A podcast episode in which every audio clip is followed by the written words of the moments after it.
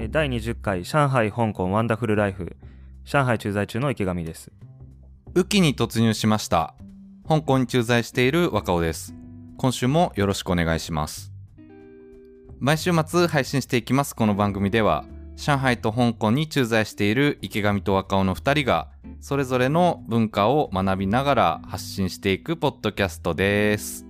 はい、えー今日は6月30日、えー水曜日今週もよろしくお願いします。はい、はいやっていきましょやっていきましょう。はい。ちょっと最近あの何？編集作業が滞りがちでちょっと配信収録してから配信するまでにタイムラグが出ちゃってて申し訳ないんですけどもこの収録がいつまあまあまあ。配信されることになるのか、はい、うマイペースにやっていきましょう。マイペースにやっていきます。はい。えっと、雨季に突入したっていうのは、えっと、どういうこと？あえっとね香港はあの大体毎年この6月ぐらいから、えー雨季に入りましてまあとにかくよく雨が降るようになるんだけどちょっとその日本でいう梅雨と違うところっていうのがこの雨季が結構長くて、えー8月もあの台風とか来るし、えー場合によっちゃ10月ぐらいまで雨が断続的にこう降ったりまあもちろん晴れる日もあるんだけれどもっていうのが続くっていう、まあ、そんなシーズンに香港突入いたしましたうん。じゃあ結構雨降ってる感じ？そうであの今週ねあの雨大雨警報が実は香港で出てでその警報であの3段階あるんだけれども一番強いのが出て一番強いのはちなみにブラックレインっていうあの名前なんだけれどもそのブラックレイン警報が めっちゃかっこいいよね。ブラックレイン。あの順番にねあの弱いのから順番にイエローレッドブラックっていう風に段階があるんだけど、うん。そのブラックレインがあの出るとねもうまず家にいる人は例えばこんこ今回朝出たんだけれどもそれが家にいる人はもう出勤停止で、うんえー会社ただ会社にいる人はあの家に帰れということじゃなくてまあ安全な場所にいてくださいということでまあ引き続きオフィスにとどまるっていうそういう意味合いを持つ警報でしたうん。じゃあもう結構、そういう名前が用意されてるってことは、本当に激しい雨が降りが降りがちってことなのね。そうだね。香港は地震がない代わりにこの雨台風っていうのが結構多くってで台風は台風でまた別の台風警報が用意されていてそれはあの5段階あるんだけれども5段階のもう3段階目から上になるともう完全にあの家にいてくださいっていうそういう警報になる。だから、さっきのブラックレインと違って、えーもう、会社に出勤、会社に出勤した後、台風警報出たらどうなるんだろうな。でも、外出たら危ないもんね。寝泊まりしないといけないんじゃないの？ねえ、ちょっと、そのね、詳しい部分はわかんないけど、ただ、聞いたところによると、その、大雨警報のブラックレインと台風警報の、えちなみに、その3段階目をレベル8っていうんだけど、3段階目なのに8っていうちょっとよくわかんない感じなんだけど、レベル8以上の違いとして、もう台風のレベル8になったら、とにかく家にいてください。外出一切禁止ですっていう、そういう意味合いを持つって聞いたことある。うん。若尾が経験した今までで一番強い雨ってどんな感じだったの？えっと、去年ね、レベル81回か2回あって、まあ、毎年ね、あの、レベル8がやっぱり発生して、で、そうすると、もう、そうね、どうだったかな、でも、まずね、俺は一昨年経験したレベル8で、ちょうど飛行機に乗って香港から日本に、えー行く予定だったんだけれども、もう雨がすごすぎて、飛行機がまずもう飛ばなくなった。うん。うん。で、結構ね香港の人たちそういうの慣れてるみたいであの飛行機もああそうなんだ飛ばなくなったのかみたいな感じであのー結構一晩中待ってる人もいたしあとまあもう香港に住んでる人にとってはちっちゃい頃からそうやってレベル8にまでなったら在宅するっていう習慣があるからもう完全にだからお休みの日みたいな認識になってる感じだね。うんうんだから街はシーンとしてるしレストランとかも確かもうやってないしうんあの完全にもうなんかいろいろサービスがストップする日になっちゃう。うんなるほど。うん。うん。じゃあそれ見越してね食料とか置いてないと結構困るねそうだね。食料もそうだし結構仕事関係でもなんか例えば物流がストップしちゃったりとかしてその台風明けの翌日がねすごい反動で忙しくなったりするね。うん。なるほど。上海は、はいはい。そういうのありますか？上海もね6月の頭ぐらいから多分梅雨入りしててで7月の中旬ぐらいまで多分続くのかな、まあ、今年初めて上海に住み始めてるからどんなどういう風になるのかわからないけど今梅雨シーズン、えー、う雨季っていうかまあ梅雨だね。日本でいうところの。で日本とうん。似た期間かじゃあ。そうだね。日本もそうだね。日本よりちょっと遅いぐらいかな。日本もそんなもんだっけ、はいはい。梅雨って。うん。日本は6月からまあでももうちょっと早いのか。6月のあ頭ぐらいから7月中旬とかそんな感じだっけ？そうだよね。7ちょっと月の頭ぐらいに終わるイメージだね多分日本だと。頭か。うん。うん。まあ、とにかく暑いんですわ。蒸し暑くって。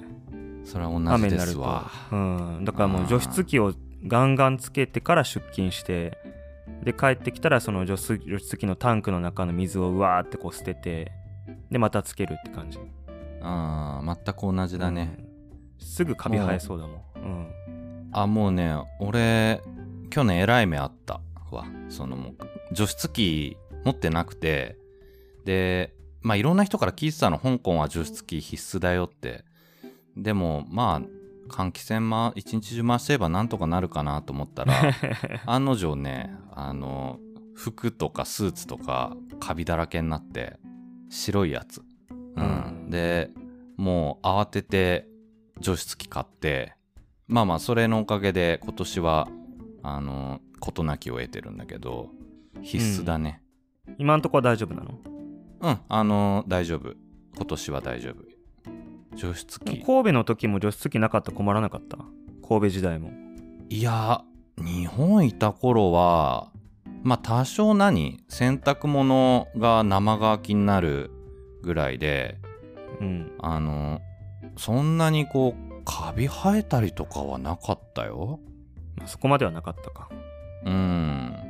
うん。だから除湿機を買ってある意味家電として使うっていう習慣が全くなかったからそれはなんか香港来てから始めたね、うん。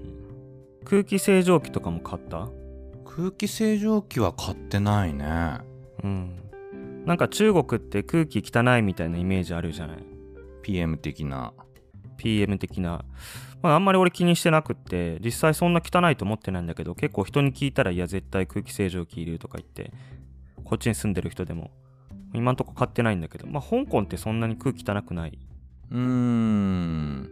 なんかねやっぱりそのどうしても冬の時期とかまあこう言っちゃなんだだろうけれども大陸方面からガスが来るっていう話は聞いて結構ほら100万ドルの夜景で香港って有名だけどあれも一時期はだいぶ曇っちゃってたみたいなんだけどなんか最近は改善したっていう風にみんな言っててで俺もあんまり気にならなくてその理由としてはまあなんかコロナもあってえー、本当かわかんないけれどもこう結構例えば人の活動量が減って車の排気ガスとかも減って空気がきれいになったみたいには聞いたことあるけどね。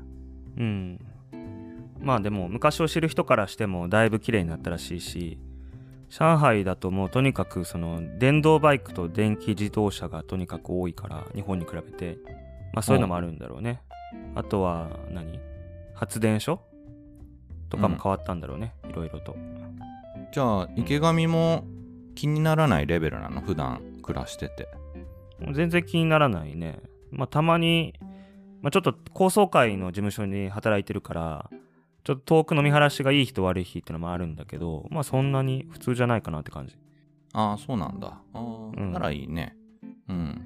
まあ、冬とかはねなんかその何？暖房需要で石炭発発電所が動いてみたいなの聞いたことあるけど、まあ、ちょっと冬うはん。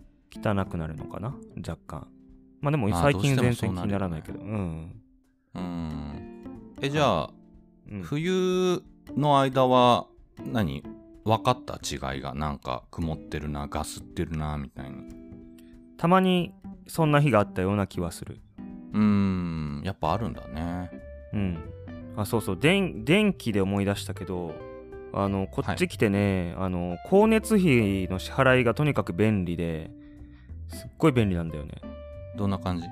もう全部そのアリペイのアプリの中で1回登録しちゃうと毎月あの通知が来て支払ってくださいって言われてで何回かもう3回ぐらいタップするだけで支払い終わるからその場で。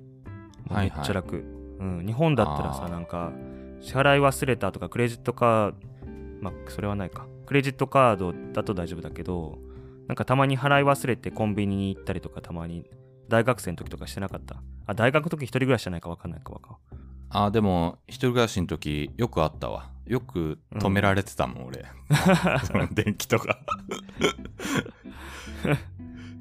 電気と水道とガスとあるじゃん。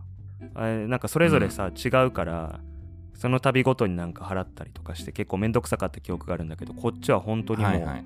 仕事中になんかピピってきてあ電気代かとか水道代かとか言って触るだけでも終わっちゃうからめっちゃ楽と思って。あそれいいね。うん。はい。香港はねえーそこまでではないんだけどその光熱費の、えー請求書に QR コードが載っててそれをスキャンするとなんかこう香港の銀行の自動送金システムにリンクしてまあワンタッチで支払いが終わるうんだからそれも便利だね。わざわざなんかコンビニとか行ったりしなくていいので、スマホで完結するので。うん。香港でも前にも聞いたかもしれないけど香港でもなんかその電子マネー的なやつあるんだっけ？アプリでやついや、香港はね、そこが中国に比べると随分遅れてて、えっと、基本的に一番普及してるのは、オクトパスって言って、これは日本でいうスイカですね。で、そのちなみにオクトパスってあのフェリカの技術を使っててつまりソニーの、えー技術で確かねソニーがそのフェリカ技術を大規模に導入した最初の事例がこの香港のオクトパスらしくまあとにかくそれが普及しててまあ電車バスのみならず買い物とかでもまあ使えるっていうほんとスイカみたいなものなんだよね。うんうんただ、あの、チャージするのが原則で、いわゆるその、電子マネーだとか、日本でいう PayPay や楽天ペイみたいな、そういうのとはまたちょっと違う。そこには至っていないような、そんなのが一番普及してる。うん、じゃあ割と日本に近い感じのイメージだね。そうだね。うん。そうだね。で、あとは、アリペイ香港っていうことで、まあ、香港仕様になってるアリペイっていうのが一部のお店で使える感じ。うん。え、その、例えばじゃあ飲み会の時に割り勘とか後で払うとかになったらどうするの？そしたら、その、オクトパス上でも、その、香港版スイカ上でもいろいろできるとは思うけれども、あんまり使ってる人はいなくって、一応一番使われてて俺もたまに使うのはその公共料金の QR コードと同じシステムで香港の銀行がサービス提供してるまあその個人間とか企業間の、えー入出金サービスだね。それは何？具体的にどうやって使うの？友達との間で。それはねもう銀行口座とそれ紐づいててその送りたい友達に公共料金と同じように QR コードを表示してもらえればそれをスキャンしてそこにピッと金額をくれる。あそれもアプリがあってその QR コードをお互い見せ合ってやると。そう。んなるほど。わかりました。う、うん。うん。そっちは？この話結構前に聞いたかもね。第2回か第3回ぐらい。かもね。春節春節の時にその話したかもね。決済サービスの話したもんね、うん、はい。もっと便利なんだっけ、上海は。こっちはだからアリペイでもいいし WeChat でもいいんだけどそのまあ QR コードを表示させてそれを読み取ってもらってもいいしその友達とのチャットの、まあ、LINE みたいなそのやり取りの中でお金を送ることもできるから。うんそうそう、まあ楽そうだよ楽だよね、うん。そうだからいわい簡単に日本の方にも分かりやすく言うと LINEPay が多分近いよねその WeChatPay なんかは。だメッセージ機能もあるし、送金機能もあってそういういろんな機能がある中の一つにその送金があるってやつだよね。うんそうだね。うん。そういうのがね香港はないんだよね。だ LINE でも LINEPay はあるんじゃないの ?LINE があるってことは。LINEPay はできるだろうけど多分日本円のやり取りになるんじゃないかな基本は。ああそうなんだ。しかも支払えるお店が使えるお店がないから本当にただ個人間で 日本円のやり取りをするだけだから。あ それは使いどころないね。使いどころがないんですよ。うん。なるほど。まあでもだんだんあるんだろうね。その進出してくるんだろうね。アリペイとかも。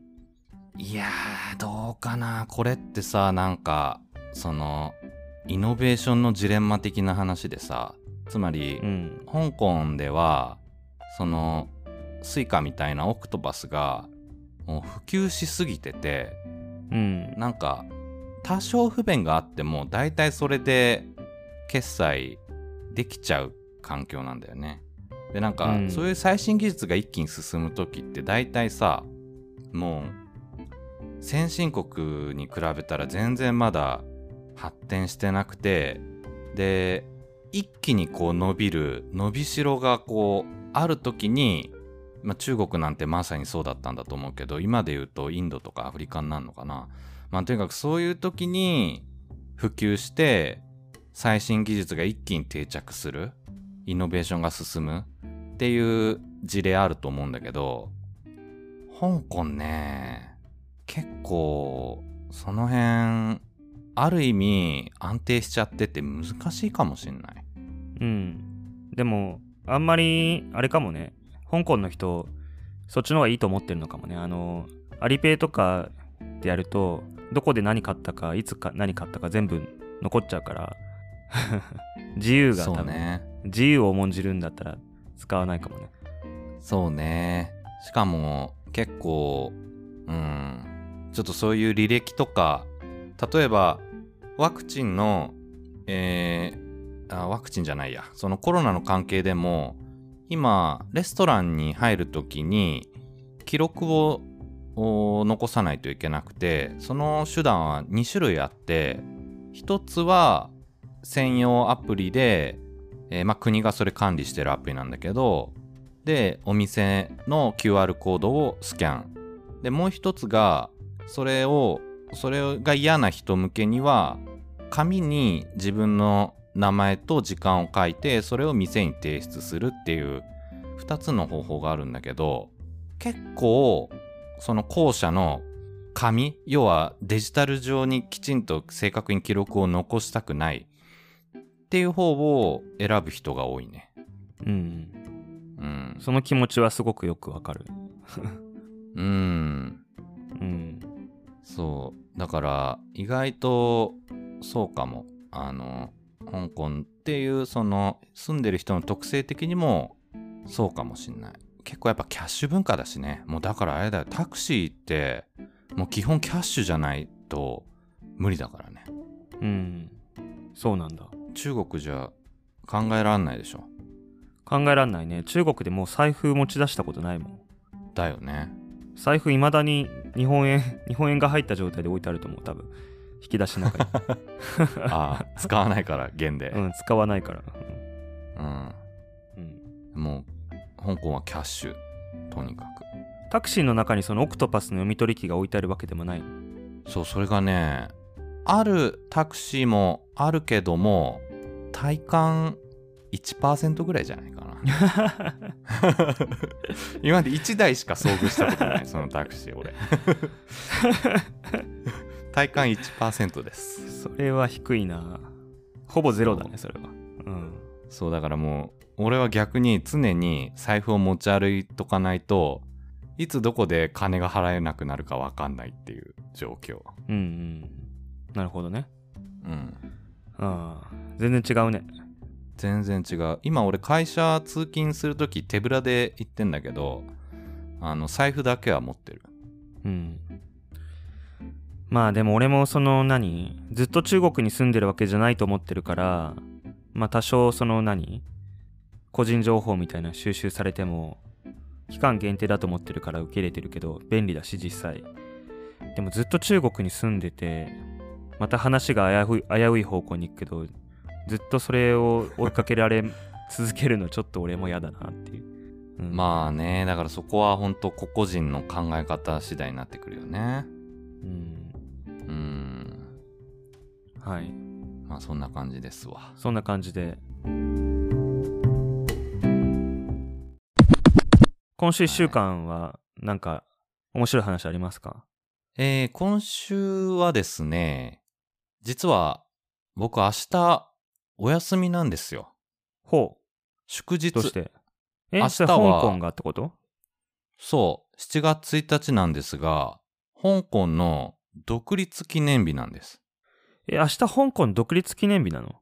そう。7月1日は香港独立記念日にしてさらに共産党設立 100年。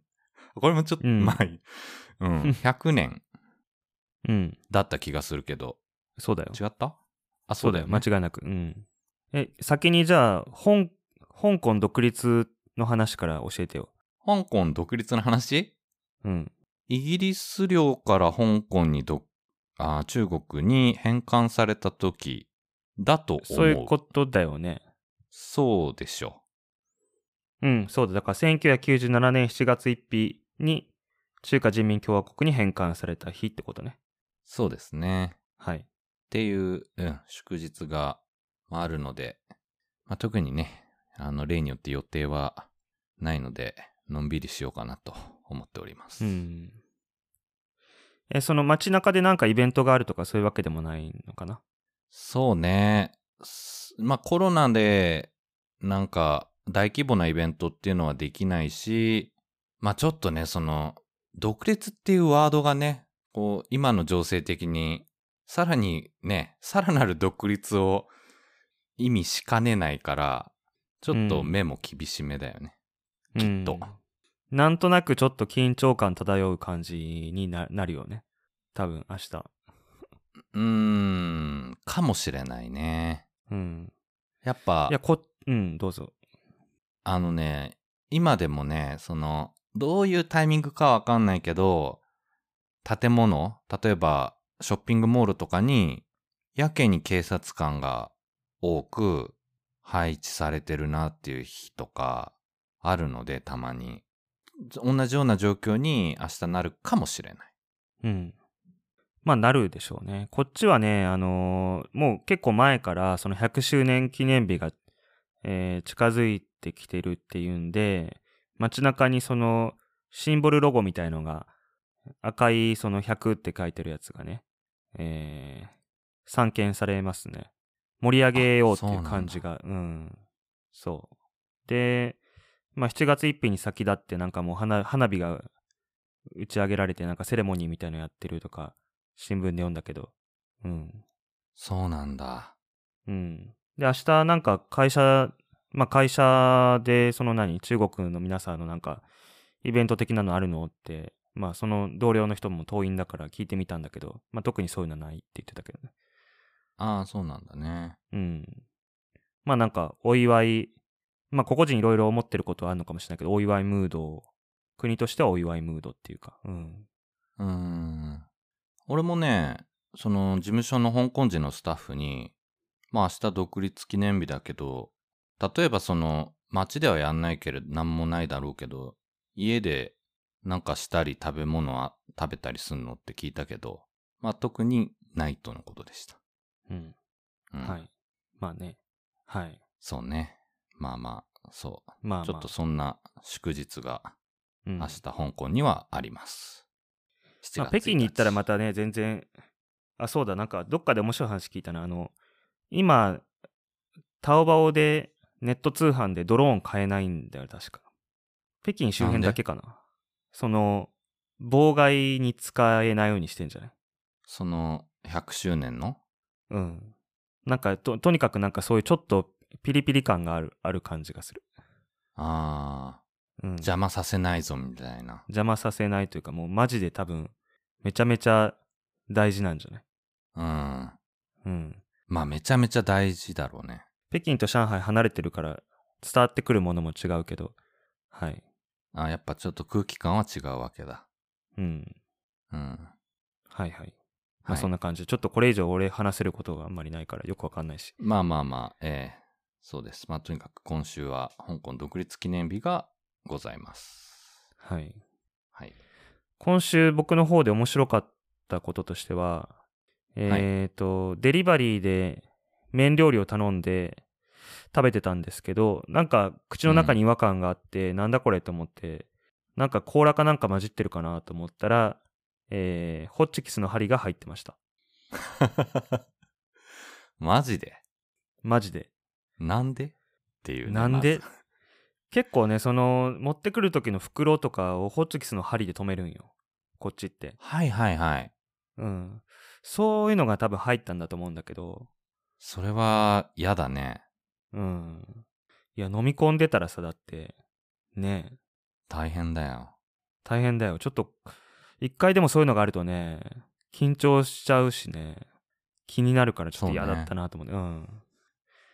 まあどうしたの？みんながみんなそうじゃないんだけど、ん？何？クレームとかしたの？クレーム？クレームする勇気はなかったんだけど。逆に怒られそうだよね。お前中国語も喋れねえのか。でも大学の時にね、それこそ大学2年ぐらいだと思うんだけど、あの、俺らの大学の近くのあの、まあ、通りがあるじゃないですか。大学通り。はい。どこと言わないけど、あの並びのレストランで食べてたら、定食屋さんなんだけど、やっぱホッチキスの針入ってて、一回。あ刻みキャベツの中に。いたんじゃない？うん。ー、いた気がする。うん。某定食屋さんだけど。あれ今タダにしてもらえ、タダにしてもらえたと思うんだよね、あの時は。ただにしてもらった気がする。言われてみれば。紳士的な対応をしてくれたよね。うん。まあ、それを中国語はできたら言ったかもしれないけど、もう帰るうちに会うから そうね、何も言いませんでした。うん逆に怒られちゃうから。はい。うん。はい。そっか。なんか、結構、異物混入はないけど、レストラン行って、頼んだものと違うものが出てくるってことはしばしばあるんだよね。うん、結構あるね。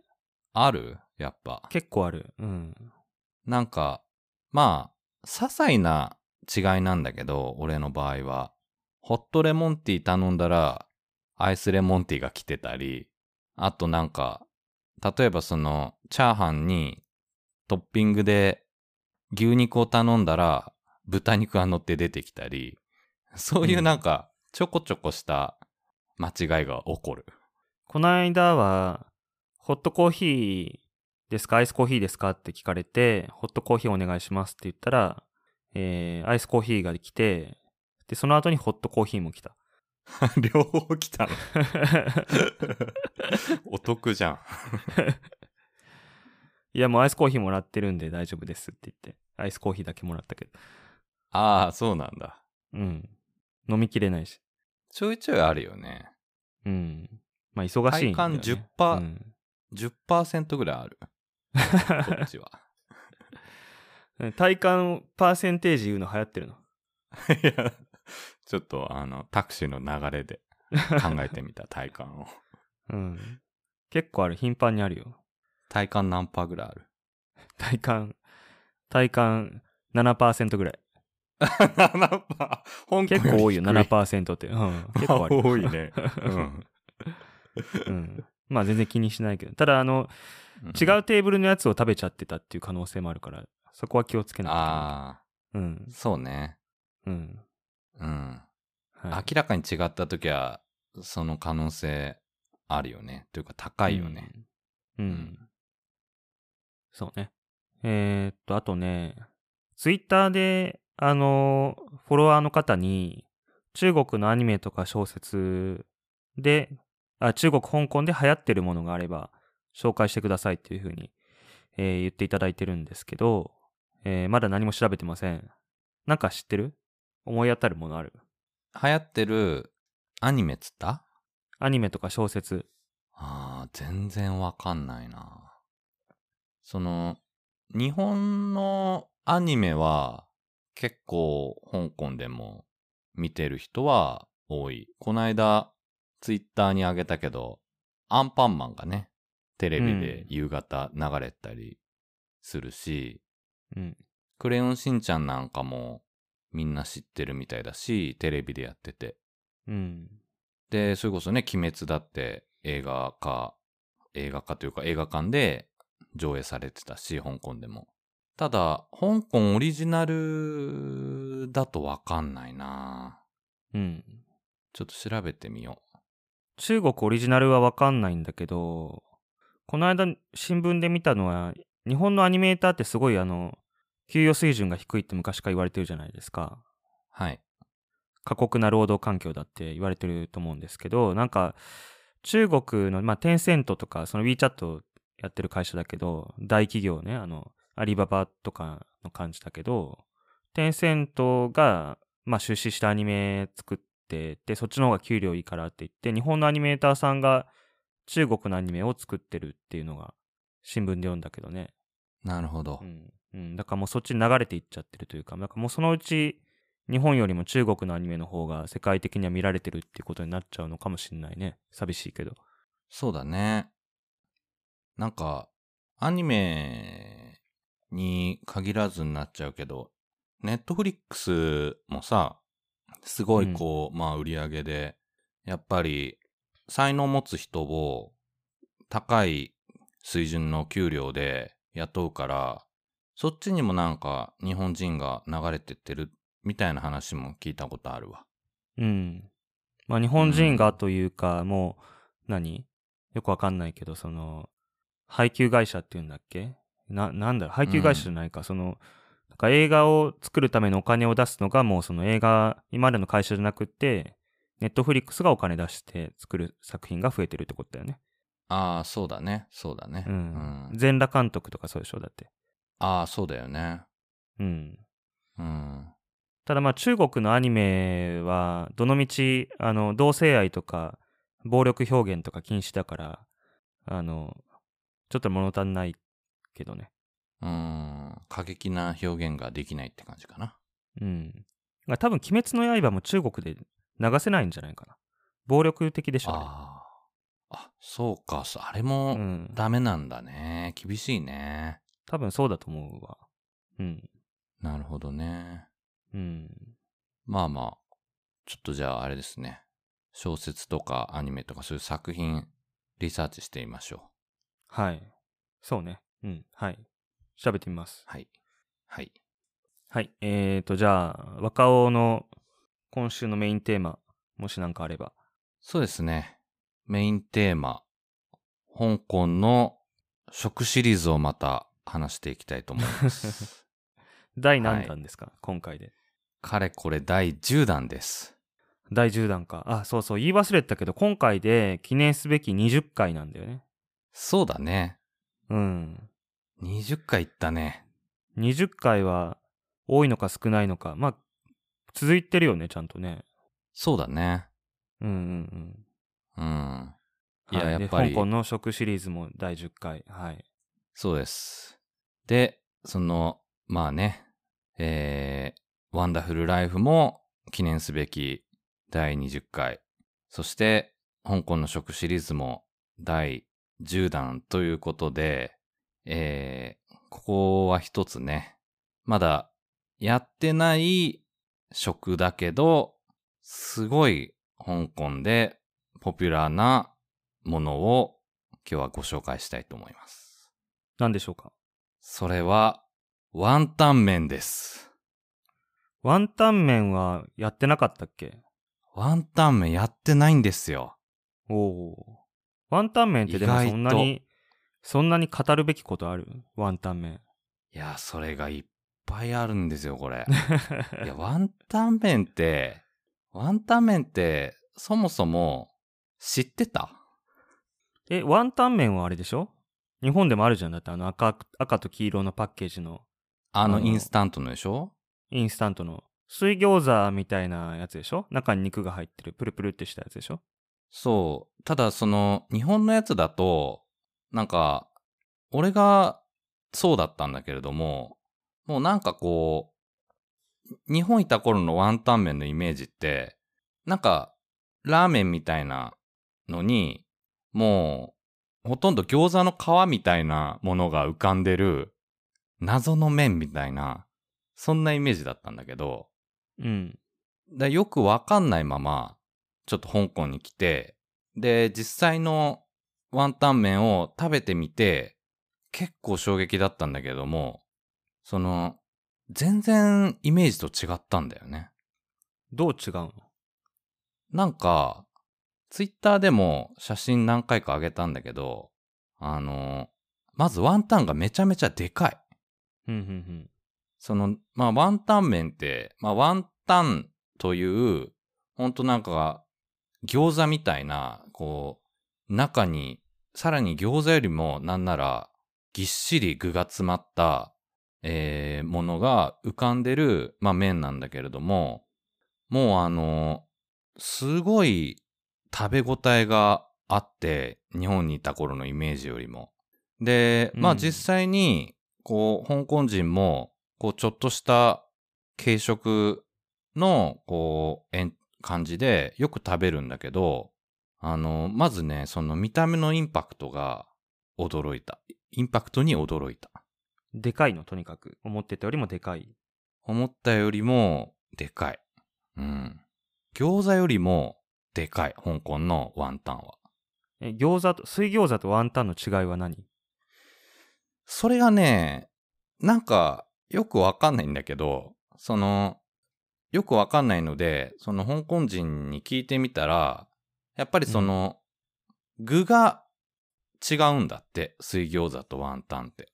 で、特に、香港では、ワンタンって言ったら、基本的には、でっかいエビが入ってんの。あ、なるほどね。エビワンタンとかわざわざ言わずに、もうベースがエビ。で、まあ、餃子はなんかひき肉とかニラとかそういうのがまあもちろん入ってるという具の違いがあるね。ただそのワンタンの具も地域とか種類によってもちろん様々で、えー香港以外だと別の具が、例えばひき肉とか野菜がベースになってるワンタンの地域もあるし、で、香港でもベースはエビだけれど、あの、豚ワンタンみたいな感じで、中に、まあ、こう、ぎっしりと肉が詰まってるワンタンもある。ワンタンって、あの、餃子みたいな、その、塊の、そのもののこと言うんじゃなくて、あの、スープに入った状態がワンタンっていう料理だよね。ああ、そうそう、そうだね。そこも違いだね。うんあただ、水餃子って、ある意味スープに入ってるけどね。水餃子ってスープと一緒に出てこない？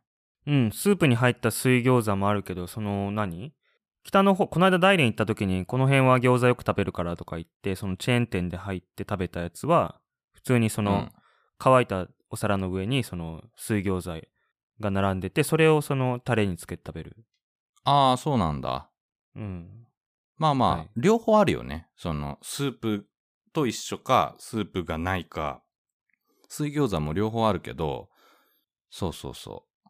まあ確かにちょっと、まあワンタンだと、特にその、まあワンタンもそのスープと一緒に出てくる、し、その、そのスープの種類も、こうちょっと豚骨っぽいスープだったり、まあ様々なんだけど、特に香港で、こう、ワンタン麺として、麺と一緒に出てくるときは、スープはね、あの、魚介ベースのさっぱりとしたスープうん。いいね。が多いね。で、香港でのワンタン麺の麺は細い麺ですね。だからあの、博多ラーメンぐらいの細い麺で、うん。で、もうスープは魚介ベースのさっぱりしたスープで、で、そこにどでかいワンタン、中にエビが入ってるワンタンが浮かんでるっていうのが、香港式ワンタン麺。もうなんか考えるだけで美味しいね。絶対美味しいじゃん、それ。美味しいやつだ。いやー、美味しい美味しい。あの、うんで、ボリュームがまああるんだけど、結構、その、ワンタン麺自体のそのスープは飲みやすいし、麺も細いから、ほんとなんかね、おやつぐらいの感覚でいけちゃう。っていうか、なんか、夜ご飯として食べたら若干物足りない時があるね。でも量的にはそんな少なくないでしょ？うん。やなんかね、最終的にやっぱりワンタンの、ワンタンが胃にずっしりくるから、うん。結構あるんだけれども、まあ、やっぱさっぱりしてるからね、なんか、パッと食べれちゃう。太るわ、絶対。そう、危険ですよ、これは。危両方炭水化物だからね。うん。ワンタンも麺も。うん。うん。いやー、でも美味しいものが目の前にあるのにそれを食べないというわけにもいかないしね。いやー、そうそう。実は、今日も、あの、ワンタン麺食べてきました。夕飯ワンタン麺にしました。ワンタンの話しようと思って。うん。はい。なんか、なんかでも今のところ、その、日本人がよく知ってるワンタンのイメージの域を出てないけど、まあ別に美味しいって話だよね。ワンタン美味しいよって話だよね。そうね、美味しいよって話と、俺のイメージと違ったっていう話だね。いや、それ、主にサイズの面でってことだよね。そうだね。てか、なんかもうそもそもね、ワンタン麺ってのがよく分かってなかったから、日本で、日本で俺、インスタント以外食べたことなかったんじゃないかな。だから、こう、うんみんなはよく知ってんのかもしんないけれども、俺の中では全然知らなかったから、その、ワンタン自体についても。でも神奈川県民ってさ、神奈川県民でしょ、赤尾って。そうだよ。神奈川県民って中華料理、あれなんじゃないの？身近なんじゃないの？ワンタン麺ってさ、中華、まあ、中華料理か。中華料理でしょ、うん、た、食べてこなかったなちなみに上海にも普通にあんの、ワンタン麺。あると思うよ。あるはずだよ。うっんていうか、上海にあの、チャーチャン店あるね。よく見たら。あ、チャーチャンってあんの？香港チャーチャン店って書いて。あ、ほんと？うん。まあ中国読み方違うと思うけど。うんうんううんん。ちょっと、行ってきてよ。いろいろ、お復習してさ、俺が レクチャーしたこと。めんどくさいな。俺蕎麦食べたいんだけ 一日ぐらいいいだろ、別に。ど。うん。ちょっとじゃあ機会があったら行ってみるわ。うん。はいうん。そう。あの、まあ、ワンタン麺とのね、こう、出会いが個人的にね、面白かったっていうのもあるし、まあ、ワンタン麺も、あの、いくつか種類があって、まあ、通常の汁ありワンタン麺があれば、汁がない汁なしワンタン麺っていうのもあるし、あとは、その、ワンタン麺と担々麺が合体したワンタン担々麺がある。うん。それはツイッターにも上げてたやつだよね。そうそうそうそう。うんうん。結構ね、まあいろんなバリエーションがあって、あの、面白い。それが、香港のワンタン麺でございます。はい。わかりました。はい。ぜひ、ぜひ、はい。もともと日本で知ってるって方も、よく知らなくて、このポッドキャストで、あの、イメージが湧いたっていう人も、香港で食べてください。ワンタン麺。なかなかいけないけどね。うん。はい。まあ今はね。うん。そんな感じか。以上です。はい。えっ、と、じゃあ、ちらっと報告しとくと、はい。えっ、と、今、僕の家族は無事に入国してまして、お、よかったですね。おめでとうございます。はい、ありがとうございます。まあ、その7月1日の100周年もあるし、なんかいろいろ政治的に変化があって来れなくなったら嫌だなとかずっと思ってたんだけど、まあ一応無事入ってくることができて、えー今隔離中なんだけど、なんかホテルがね、すごい外れだったみたいで、汚いし、ダニとか蚊とかいっぱいいるみたいで、まあ子供たちがちょっとだいぶかわいそうなんだけど、えっと、まあ上海にいながらにして、そのまあ離れた、えーまあ江蘇省の、今南京の方にいるんですけど、南京のホテルに、えーデリバリーをアプリで注文して、なんとかしのいでもらってると。ああ、池上が注文して送ってあげてるってこと？そうそうそう。うん。大変だね、それ。うん、期間はちょっと長いからね。2週間ホテルの後、さらに1週間ホテル。まあそれは南東の方に移動して1週間ホテルで、最後の1週間、4週間目は、えー会社の寮、まあ自宅扱いになってるんで、そこに入って自宅隔離と。丸々1ヶ月ってこと？そうね、約1ヶ月。4週間かな。うん。うん。大変だね。うん。まあね、大人一人だったらどうってことないんだけどね。まあ人にもいるけども、小さい子供がいるんで、まあちょっと本当に申し訳ないんだけど、まあそこ頑張ってもらえたら、ようやく家族一緒になれるってことで、まあ今一緒に暮らせない人も多いから、まあそれは前向きに頑張ってもらうしかないかなって感じですね。うん。まあまあ、よかったね、本当に。もうじゃあ、うん。あと1ヶ月か1ヶ月もしないうちに、まあとにかく合流できるということですね。うん。はい。以上報告でした。はい。はい。さらっと。ありがとうございます。はいこんな感じかな。まあこれで大体1時間なんで、今週も。そうですね。そんな、こんなとこですね。はい。うん。はいはい。えーっと、じゃあ、えーいつも通りのやつですけど、番組概要欄に Twitter アカウント載せてますので、お気軽にメッセージください。いや、ほんとメッセージもらえるとね、あの、話すネタもできるし、こう、聞いてもらえてるんだなって分かって嬉しいんで、お待ちしてます。えーアンカードッキの方は、ボイスメッセージもお待ちしてます。はい。